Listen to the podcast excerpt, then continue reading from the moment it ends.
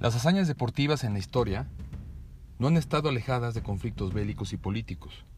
Incluso en ocasiones han sido el resultado de ellos. Personas ordinarias que en base a sacrificio y esfuerzo se han convertido en inmortales y han inspirado a generaciones enteras a seguir adelante y luchar por sus sueños.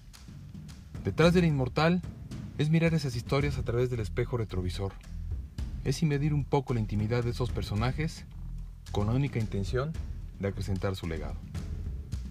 Yo soy Mauricio Bianchini y los invito una vez a la semana a estar detrás de estas historias. Detrás del inmortal es deporte, música e historia. Bienvenidos.